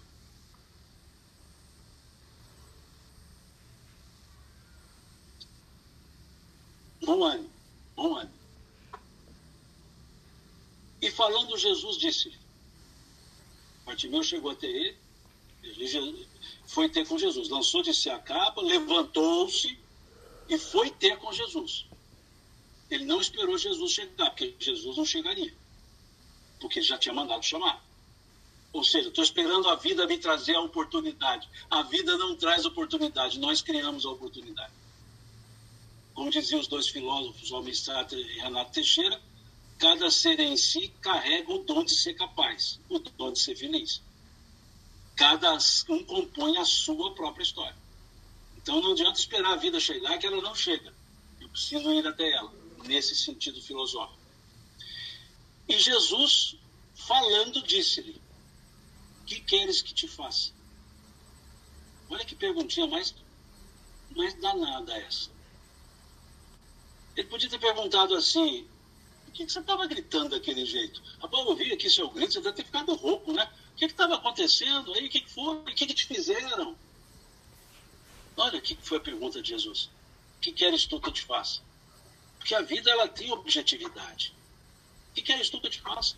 Você fez tudo isso, ó, veja. Você, você gritou, você me chamou de filho de Davi, você pediu para ter misericórdia de você, você falou mais alto que as pessoas que estavam te chamando a atenção, você se levantou, você jogou fora a capa, caminhou até mim. Veja, isso não é merecimento? E aí vem a pergunta: o que queres que eu te faça? Já que você fez tudo isso, e aí? Onde você quer chegar? Ele não perguntou por que, que você estava me chamando. Ele perguntou para que você está me chamando. Por que, gente, é passado. Para que é futuro. Por que é justificativa. Por que eu estou aqui com vocês? Porque a Conceição me convidou. E para que eu estou aqui com vocês? Para estudarmos juntos. São coisas diferentes. Por que, que você veio? Porque me chamaram. Para que você veio? Para me encontrar com você. São coisas distintas. E nós ficamos na vida só buscando porquês. Nós somos seres que ficamos justificando as coisas, em vez de dizer o que nós de fato queremos para frente. Sempre por quê? Por que você não veio? Por quê? Porque esqueçamos. Jesus não quis saber por quê. Por que você está me chamando? Não, não. Para que você está me chamando? O que você quer que eu faça? E só cabia ali uma resposta. Só cabia uma resposta. E ele pediu a única coisa que lhe faltava. A visão, sim. Mas no sentido filosófico, o que lhe faltava? O discernimento. Em outras palavras, o que queres tu que eu te faça? Que o Senhor me mostre como é que é a vida efetivamente. Porque eu já vi, já fiz, eu estava lá à beira do caminho, eu estava querendo, estou saindo de Jericó, estou querendo coisas novas, ou seja, me mostre, me, descortine novos valores, me ensine. É isso que está ali no, no, no que eu veja. E o cego lhe disse, mestre, que eu tenha vista. Imaginemos se Jesus aparecesse para cada um de nós agora e fizesse essa pergunta dizendo assim, olha, você já reencarnou trocentas vezes, está aqui agora, está pedindo... Tá, deixa eu te fazer uma pergunta. Você só vai me fazer, me dar uma resposta. Você só vai me dizer uma coisa. O que você quer que eu faça para você? Uma só coisa. Nós saberíamos dizer? Eu saberia. Não, eu saberia. Eu estou treinando isso faz tempo. Eu estou treinando. Se Jesus aparecesse e dissesse, Simão, o que você quer que eu faça para você? Na ponta da língua eu respondo. Me dê um tempo para pensar. Na ponta da língua, me dê um tempo para pensar. A gente não sabe o que quer. É. Nós não sabemos o que nós queremos. Porque nós não temos a objetividade que nós nos programamos para ter na Terra, para a encarnação. Questão 258 do Livro dos Espíritos. Então, essa pergunta é aquela pergunta assim: o que você quer? Aí a pessoa ainda faz a pergunta errada: o que você quer da vida? Não adianta querer, porque não vai ter. Porque da vida eu não vou ter. O que você quer na sua vida? Aí sim. Agora, da minha vida, eu só vou ter aquilo que eu der para ela, porque a vida não me dá, a vida me devolve. A vida tem efeito devolutivo. Ela devolve para mim o que eu dou para ela. Se eu tenho bom ânimo, a, a, a vida se anima para ser vivida. Se eu tenho disponibilidade, a vida se torna disponível para ser vivida. Ela não me dá, ela me devolve. Ela tem efeito devolutivo. Então vejamos, o que você quer na vida? E essa pergunta precisa vir acompanhada de uma segunda, porque só a primeira não vale. O que você quer na vida? Ser feliz, tá bom. Aí vem a segunda pergunta. O que você está fazendo agora leva você a atender o que você quer na vida? Não. Então por que você está fazendo? Ou você não sabe o que quer, ou você quer outra coisa. Porque o que você está fazendo não leva você a atingir o objetivo que você estabeleceu. Então, é esse, isso tudo está nessa pergunta que queres que eu te faça. É como se fosse uma retrospectiva. É como se naquele momento Bartimeu parasse e olhasse a sua encarnação inteira, sua vida inteira, e falasse assim: o que, que eu preciso mesmo? E aí ele só respondeu: mestre. E olha o termo, mestre, Rabi. Olha como ele reconhecia desde o início. Rabi, que eu tenha vista. Que eu veja. Ou seja, que eu possa ver essa vida, entender essa vida, interpretar, conhecer. E Jesus diz a ele: Vai, tua fé te salvou. Jesus não disse assim, volta. Jesus disse, vai. Ele não disse assim, tá bom, vou te curar para voltar para o seu lugar. Não, a gente nunca volta para o lugar. Como diziam os, os hindus, ninguém pisa duas vezes no mesmo rio. Eu nunca pisarei na mesma água de novo. No mesmo lugar, não. Então veja como diz, e Jesus disse, vai, tua fé te salvou. Vai. E logo viu. E seguiu a Jesus pelo caminho. Veja. Seguiu a Jesus. Ele não só seguiu o caminho. Não é do tipo, vai, eu tô, tá bom, obrigado, você me ajudou, agora eu vou tocar minha vida aqui. Não, não. Ele entendeu. Ele entendeu. Ele, ele discerniu e seguiu a Jesus pelo caminho. Por isso que os, alguns exegetas dizem, dos dois, um seguiu, o outro não. Porque esse deve ter seguido, que até nome descobriram o nome dele. Ou seja, foi chamado por Bartimeu. Por quê? Porque ele seguiu. Então, isso é exegese. Mas no foco que nós estamos conversando, a simbologia. Tua fé? Que fé? Fé no sentido assim, eu acredito em Jesus, vou ficar aqui sentado porque eu tenho uma fé em Jesus, eu vou passar a enxergar. Foi isso? Essa foi a fé dele? A fé dele não foi aquela fé que Kardec escreve lá no capítulo 19, fé operante? Que ele dizia, a fé é calma, dizia lá no, no capítulo 19, item 6, item 7, item 11, item 12.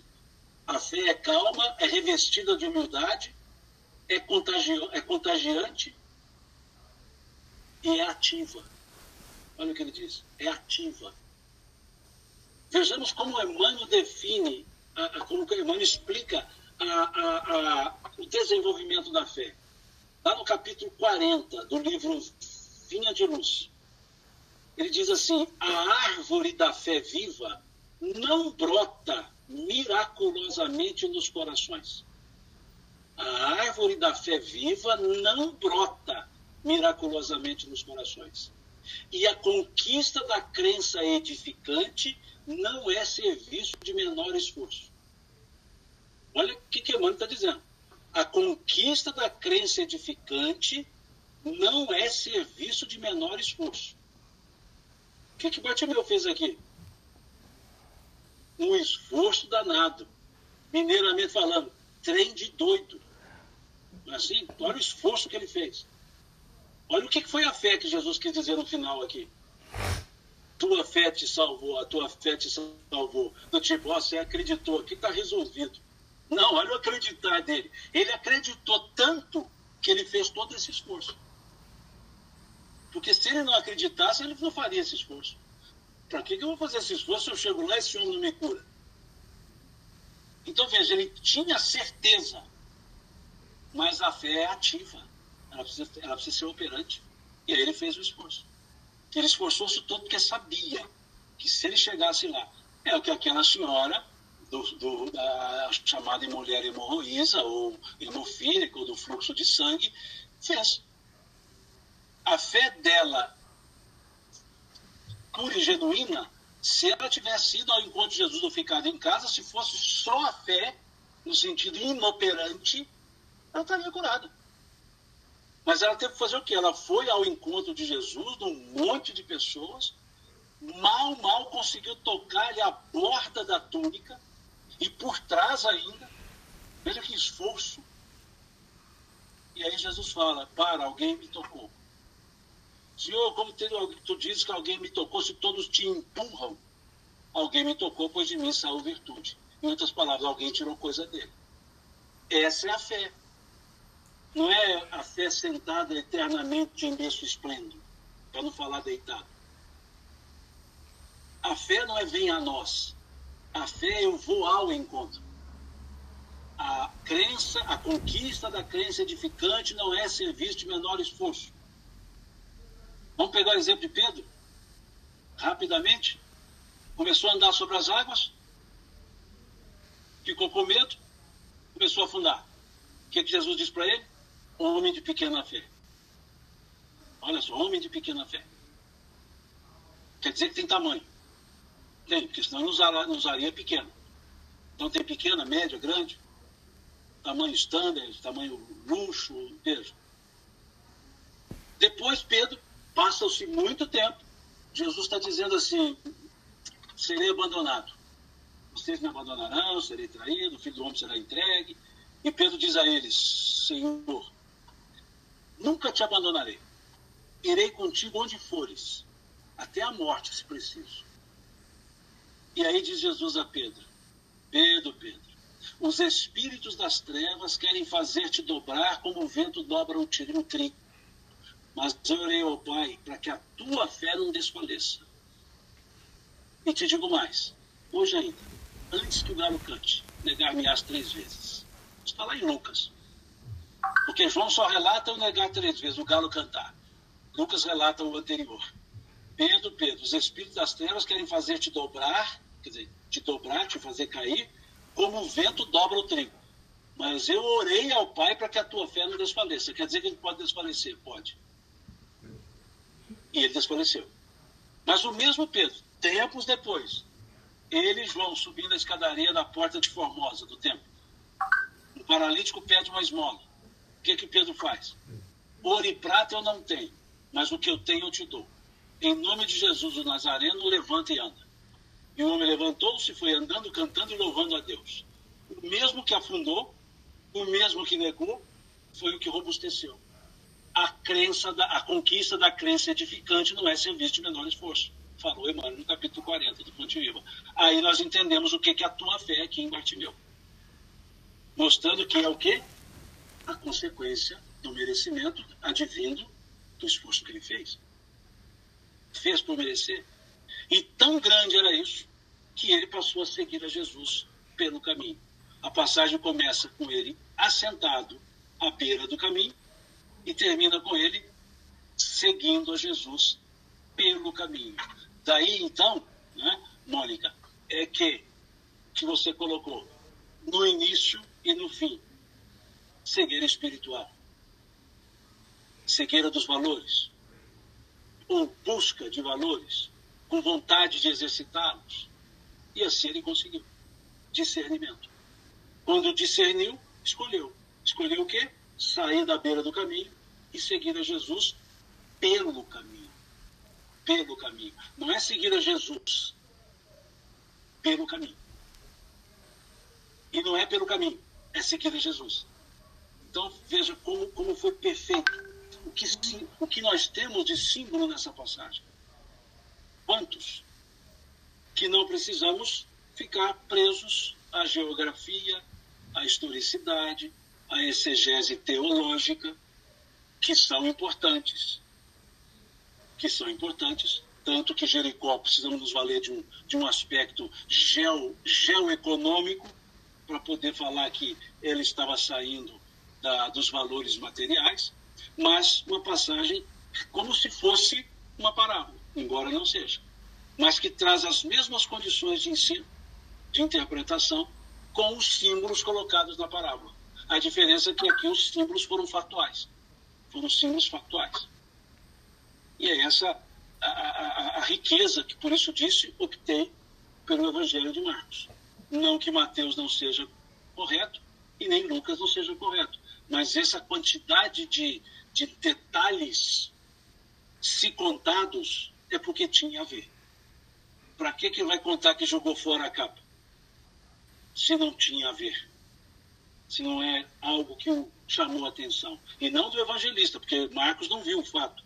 Ele escreveu pelo que lhe foi ensinado, lhe foi contado por Pedro, por, por, por próprio Bernadette também, que ouviu de outros. Mas então veja, um relato mais rico em detalhes, em situações que aparentemente poderiam ser é, apenas recheios figurativos, mas uma pessoa que veio para ensinar qualquer figura, configuração é essência. Qualquer elemento figurativo é essência. Porque Jesus não estava aqui para brincar, para pedir para escrever apenas as coisas, os, as, as decorações. Tudo tinha um motivo nele. Tudo tinha um porquê. Então, é uma passagem que eu reputo assim, muito rica, né, muito, muito bem trabalhada né, por, por, por, Marcos. Nós temos a mesma passagem em Mateus, né, lá no capítulo 20, é, versículo 29. Se eu estou enganado, deixa eu procurar aqui, acho que é versículo 29 mesmo. É, 29. E olha como é que Mateus diz, não vamos trabalhar em detalhes. E saindo eles de Jericó, seguiu grande multidão, e eis que dois cegos assentados junto ao caminho, ouvindo que Jesus passava, chamaram dizendo, clamaram dizendo. Até aqui, beleza. Senhor, filho de Davi, tem misericórdia de nós. E a multidão os repreendia para que se calasse, eles, porém, cada vez clamavam mais, dizendo: Senhor, filho de Davi, tem misericórdia de nós. E Jesus, parando, chamou-os disse: Que quereis que vos faça? E disseram: Senhor, que nossos olhos sejam abertos. E Jesus, movido de íntima compaixão, olha que interessante, o que, que ele pediu? Misericórdia, íntima compaixão, tocou-lhe os olhos e logo viu, e eles o seguiram. O que, que Marcos traz aqui? Jogar fora a capa, levantar-se, que as pessoas chegaram lá dizendo tem de bom ânimo, ele te chama. Vejam quantos outros elementos foram colocados. A essência é a mesma, sem nenhum, nenhum, nenhuma situação. Porque diz, e Jesus para, é, é, aqui tem uma força, parando, chamou-os. E Marcos diz, pediu que o chamasse. Então veja que tem mais detalhes. E Lucas é um pouquinho mais sucinto ainda né, do, que, do que Mateus né, o, o, essa, essa passagem, né, um pouco mais sucinta. Então, vejamos o, porquê que muitas vezes uma passagem dita em mais um evangelista, a gente pode optar por um deles, ou pode pegar as três passagens e completá-las. E completar o fato usando as três passagens. No caso, por exemplo, da figueira é, que Jesus, aspas, né, alguns termos bíblicos, amaldiçoou. Né. Para entender aquela passagem, precisamos de dois evangelistas. Que se usar, usarmos só o Mateus, não dá para perceber. Um detalhe dele, não pra, por causa da figueira, mas por causa dos, da expulsão dos vendilhões do templo. Só dá para entender se usar os dois evangelistas, porque um fala o que o outro não falou, e quando você junta as duas partes, você entende direitinho para dizer com segurança que Jesus não agiu com raiva. Quando lê os dois. Se lê um só, vai falar, pô, chegou lá e, e rodou a baiana. Não, deu um voltinho e depois voltou, né? Né, Simão? Depois que você olhar, vai perceber que voltinha não. Deu um voltão. Ele foi embora dormir. É... Ele foi para Betânia dormir só no outro dia que ele resolveu. Porque os vendilhões ele viu no dia anterior. É. Na tarde do dia anterior ele viu, ele viu e diz: Jesus entrou no templo, viu os vendilhões, viu o que faziam no templo e retirou-se e foi para Betânia descansar. Ou seja, ele voltou já com a cabeça fria, tranquilo, sossegado. Agora vou dar uma expulsadazinha na turma aqui. Se fosse na tarde daquele dia, seria de ímpeto. E Jesus não agia de ímpeto. E até ele fazer isso, ele foi, dar, ele foi explicar aos discípulos: oh, vou explicar para vocês por que, eu vou fazer aquilo lá no templo. Aquela figueira, aí a passagem da figueira tá, tem tudo a ver com o templo. Tudo a ver com o templo. O símbolo do templo é a figueira, que é a, a, a árvore da ciência religiosa. Então tem tudo ali. Agora, nesse caso, precisamos dos dois evangelistas para construir o texto. Senão fica nessas interpretações assim. Eu não acredito que essa passagem aconteceu porque Jesus seria incapaz de fazer uma coisa com raiva. Então, só por eu achar que ele fez uma, ele seria incapaz de fazer uma coisa com raiva, aquilo que ele fez não fez, porque para fazer teria que ter sido raiva. Só que dá para mostrar claramente que não teve raiva nenhuma. Simplesmente foi um ato simbólico, físico, feito efetivamente, mas sem raiva nenhuma sem nenhuma ideia, não sei, e, e, e, tão forte que ele era sozinho e ninguém fez nada. Né? Ninguém fez nada. Simplesmente foram embora. A força moral. Então, tem muitas coisas ali que não é a conversa de hoje. Né? A conversa de hoje é essa aqui do, do, do cego de Jericó. Nós vamos marcar da Figueira, a conversa da Figueira. Pode deixar. Pode ter certeza. Só uma, só uma coisa. Você, é, você podia repetir a frase, não desistir mesmo quando as circunstâncias e as pessoas parecem conspirar pelos. Aí depois você falou, é característica de quem alcançará o êxito. É, exatamente. Deixa, deixa eu pegar aqui, isso aqui foi uma. A, a minha esposa que me mandou essa frase aqui é, hoje de manhã. Não desistir, mesmo quando as circunstâncias e pessoas parecem conspirar contra os objetivos elevados é a característica de todo aquele que alcançará o êxito. Não é todo aquele que quer alcançar o êxito, que alcançará, ou seja, faz isso que dá certo. Né? É, está lá no livro No Rumo da Felicidade. A pessoa não colocou qual capítulo, né? só colocou assim, no livro No Rumo da Felicidade. Né? Então, é o que eu falei, veio até a calhar nessa ideia do, do esforço de Bartimeu, né? do, do vencer as vozes contrárias, né? E essas vozes contrárias, muitas vezes, elas não são agressivas, não, elas só são de desânimo. Aí voltemos lá no, na ideia do, do, do, desgosto pela vida, né? na ideia que a, a, a pessoa aí ponderou do, pelo WhatsApp. Quantas vozes muitas vezes chegam que levam mais desânimo do que ânimo a pessoa? Do tipo, larga disso, não adianta não, isso, isso é karma, contenta com o seu sofrimento. Né? É, então, veja, quantas, quantas vezes nossas falas são de desânimo, são de, de desistência, né? para incentivar, em vez de incentivar, melhor dizendo, a gente desestimula, desincentiva as pessoas. A pessoa chega contando um, um plano dela, olha, eu vou fazer isso, eu quero montar um, um, uma, uma, lojinha para mim, mexe com isso não, o comércio está muito difícil. Não, deixa disso. Como assim? Eu estou desanimado, quer levar meu desânimo para o outro também. Quantas vezes a gente quer fazer isso? Que a pessoa quer mostrar uma alegria, a gente corta aquilo. Né?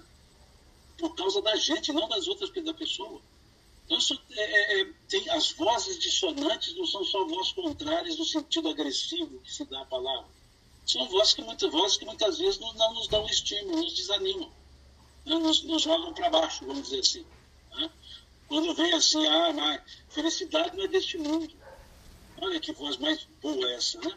Você está ali trabalhando, né, planejando, e a pessoa fala assim, é, mas não se esqueça que no Evangelho está escrito, a felicidade não é deste mundo. Ainda usa esse tom, a felicidade não é deste mundo. E aí você fala assim, não, perfeito, é, realmente eu concordo, a felicidade não é deste mundo. Quantos mundos nós temos? Dois. Só dois. Nós temos diversos planetas, estrelas, orbes, mas mundos são só dois: mundo espiritual e mundo material, não tem outro. Não tem um mundo semi-material. Ou é o mundo espiritual ou é o material. Se a felicidade não é deste mundo, deste mundo material, ela é de qual mundo? Do espiritual. Nós somos de que mundo? Do espiritual. Nós somos espíritos. Se a felicidade não é deste mundo, eu também não sou deste mundo, eu com isso?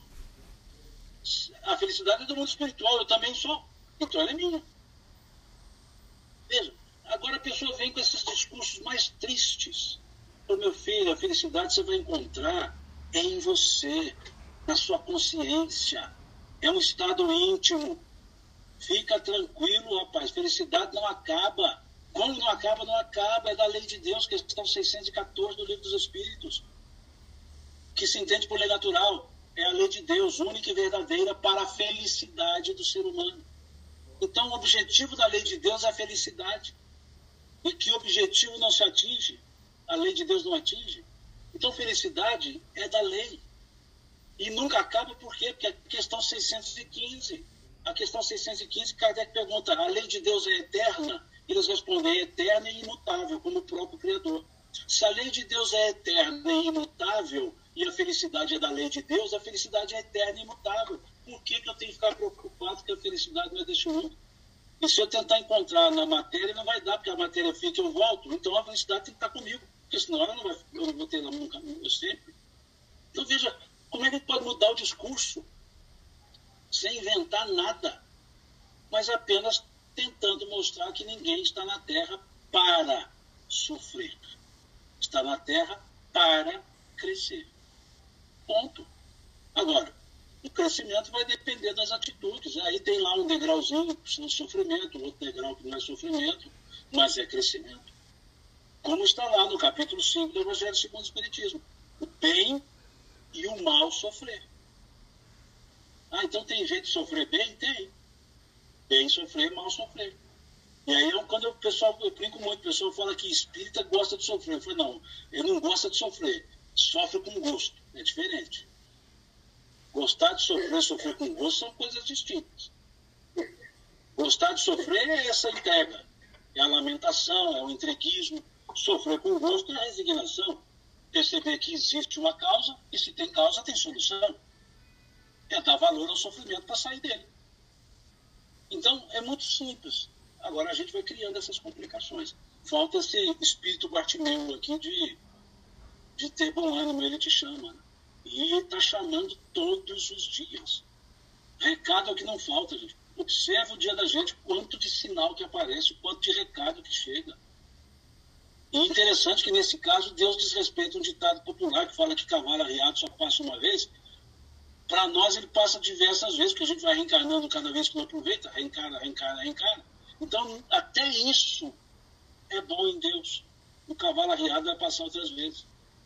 Tá certo a gente vai esperar muito tempo para ele passar de novo, mas ele passa.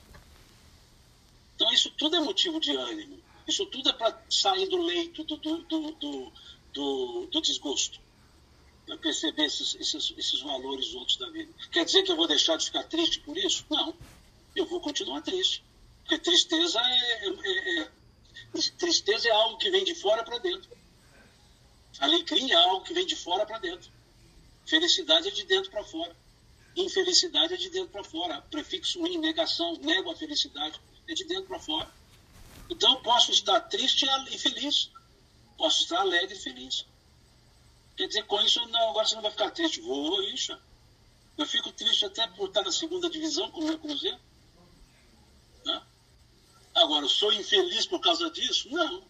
Deixei de ser feliz por causa disso? De jeito nenhum. Mas que é uma tristeza, é. Pronto. E olha que é uma coisinha boba. Ninguém é perfeito.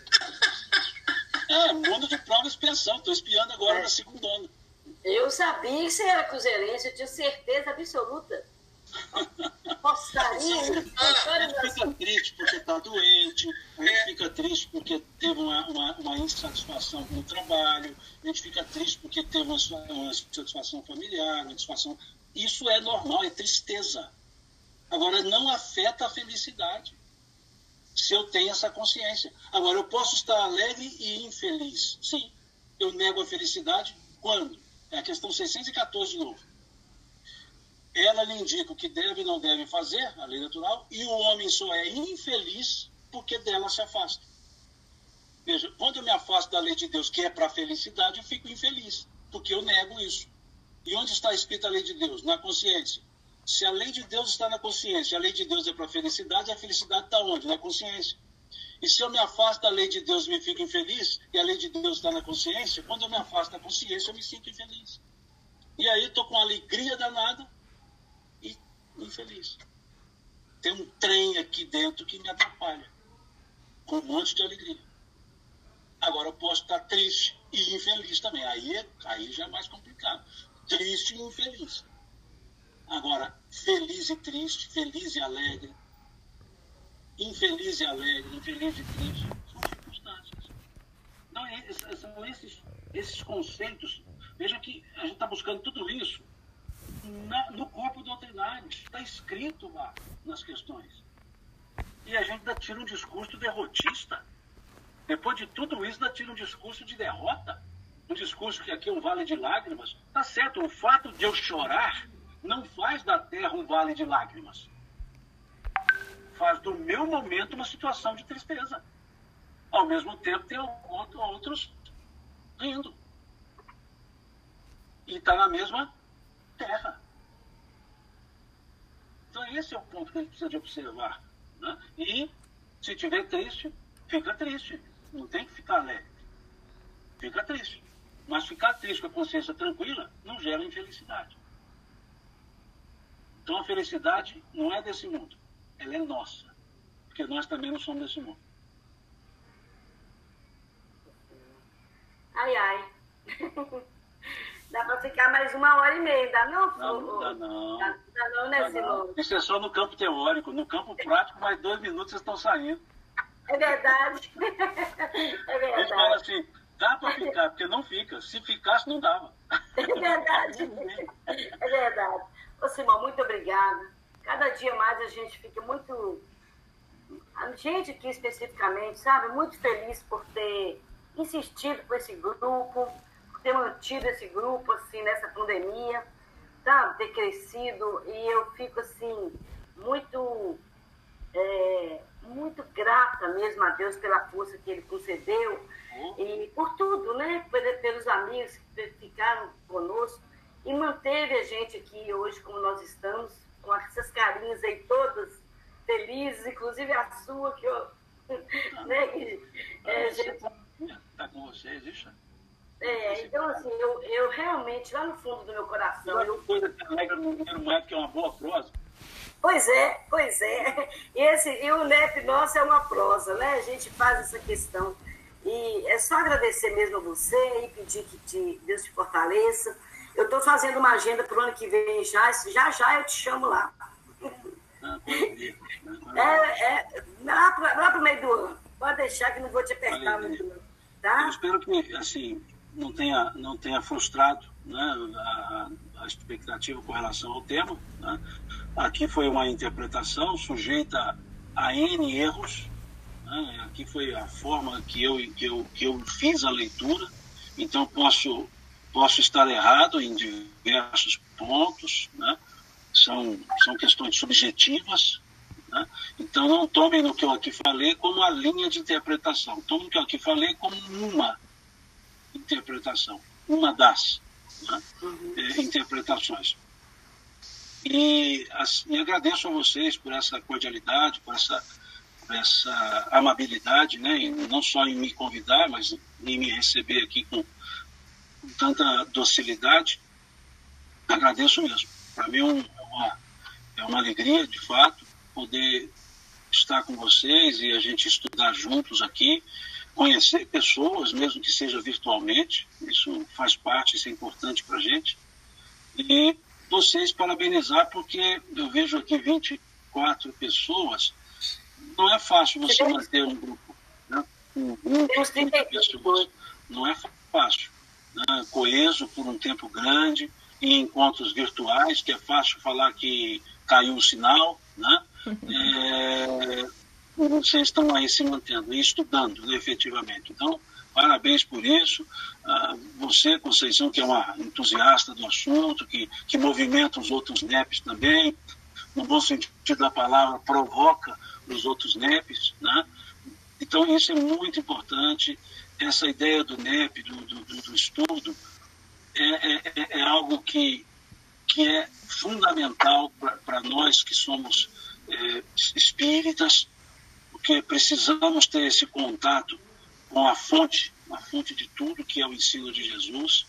Basta que olhemos lá a, a, o capítulo 6 do Evangelho segundo o Espiritismo e veremos o quão, o quão necessário é isso. Basta que observemos que Kardec foi o primeiro que fez o, o NEP, né? para nós espíritas, foi o primeiro NEP, quando ele propôs então o estudo do Evangelho a partir do Evangelho segundo o Espiritismo.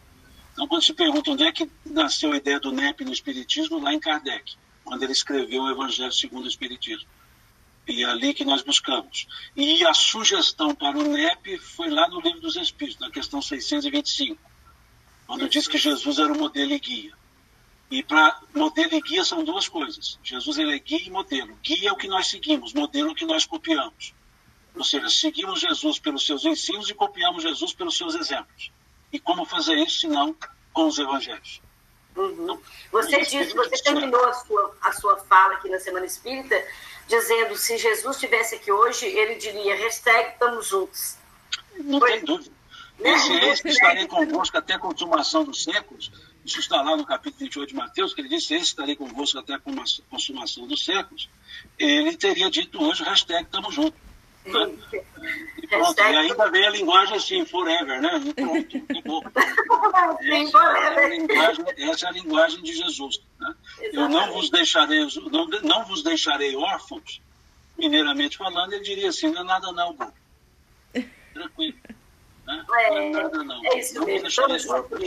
Então não esquenta a cabeça com isso.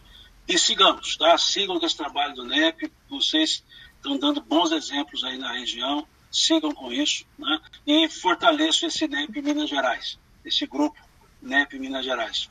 Eu digo fortaleçam porque vocês são mais de 30 pessoas. Então é muita força que vocês podem dar para os outros NEPs que estão começando, que estão ainda em desenvolvimento, e vocês têm aí uma região muito rica nisso. Eu conheço a turma daí, é uma turma muito boa. Então, é. Graças tá em boas a mãos esse NEP aí. É, sigamos. Obrigado, muito obrigado, gratidão, tá? Nós vamos encerrar, gente, com a nossa aniversariante da semana, cantando uma música para nós, que será a nossa prece. Tá ok? Pode ir lá, Suelen. Boa noite a todos. Estão me ouvindo bem? Sim. Boa noite, gente.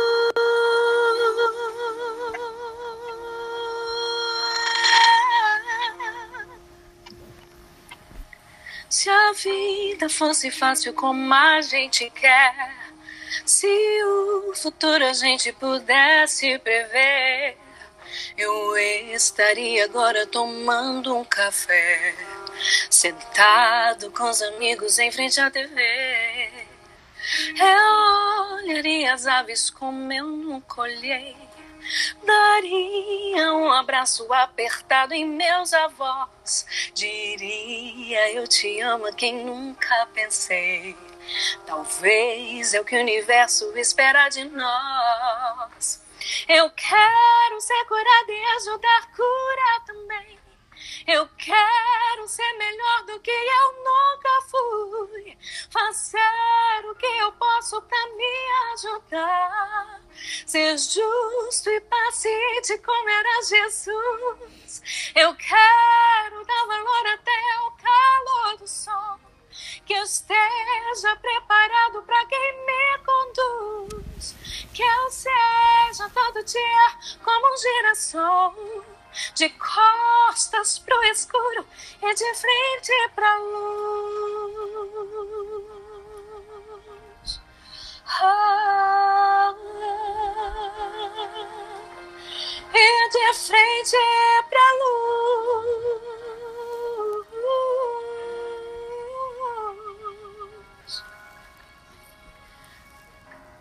Ah, ah, e de frente pra luz. Se a vida fosse fácil como a gente quer, se o futuro a gente pudesse prever, eu estaria agora tomando um café, sentado com os amigos em frente à TV. Eu olharia as aves como eu nunca olhei. Daria um abraço apertado em meus avós. Diria eu te amo a quem nunca pensei. Talvez é o que o universo espera de nós. Eu quero ser curada e ajudar a curar também. Eu quero ser melhor do que eu nunca fui. Fazer o que eu posso para me ajudar. Ser justo e paciente como era Jesus. Eu quero dar valor até o calor do sol. Que eu esteja preparado para quem me conduz. Que eu seja todo dia como um girassol. De costas pro escuro e de frente pra luz. E de frente pra luz. Ah, ah, Jesus.